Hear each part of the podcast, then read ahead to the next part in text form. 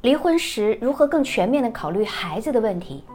近日啊，北京南站的民警在警务站门口发现了一个十来岁的男孩，他一直在附近徘徊，似乎在找人，可是又不敢啊离开太远。经过询问呢，才发现这是一起令人心酸的事件。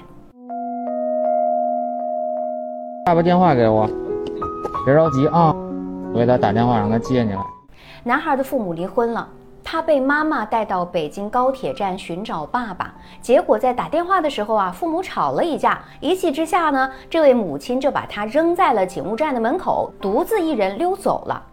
妈呢？我跟我妈走了。走了？为什么走了呀？他没时间带我。他是离婚了是吗？离婚了，四五年了。不带着抚养权是吧？你说好了不哭啊，是不是男孩？不许哭啊。他住哪儿知道吗？我不知道，他都不告诉我。没事住。且伤心的他也不知道该怎么办，就只能在原地徘徊。还好遇到了热心的民警，一边安抚他低落的情绪，一边呢打电话责令男孩的父亲啊过来将他接走。父母离异对孩子来说本就是一次极大的伤害，这还把孩子一个人丢弃在车站，简直就是往他的伤口上又撒了一把盐嘛！真的是什么奇葩的父母都有啊！如果说你们双方不爱了，可以选择离开，但请一定要关照一下孩子，不要让孩子为你们的感情纠葛买单。那么，如果离婚，该怎样考虑孩子的问题才最全面呢？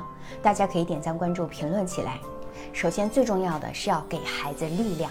据美国儿科学会研究，已经懂事的孩子啊，会觉得父母离婚是自己造成的。男孩会更加具有攻击性，女孩呢对男性更加没有安全感和不信任。那这些孩子在成年之后呢，通常会表现出自我价值感的恶化或低下，而且对婚姻表现出抗拒。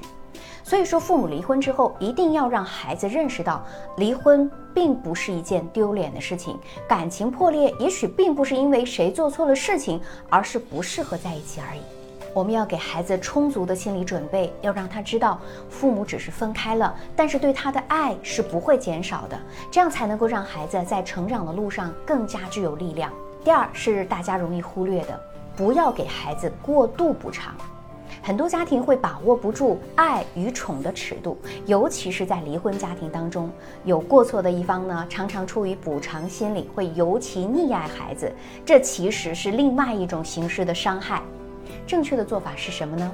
我们可以给孩子一定的缓和期，能够让他慢慢的理解并且正视现状，跟他讲明白离婚究竟是怎样的事情，让他有机会学会理解和接受大人的选择，学会一定的换位思考。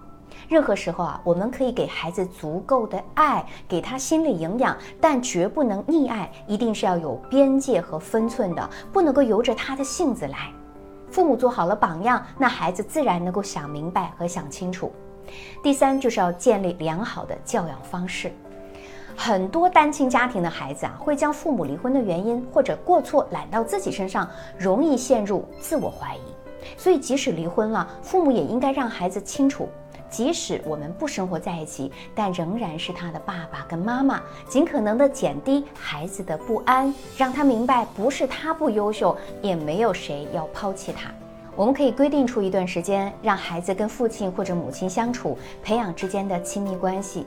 但一定要记得，你做不到的承诺千万不要给，不然只会加深孩子的不安。他们需要的是更加稳定的爱。心理学的研究表明，离婚虽然对孩子会有影响，但离婚后良好的教养方式能够最大限度地抚平孩子内心的创伤。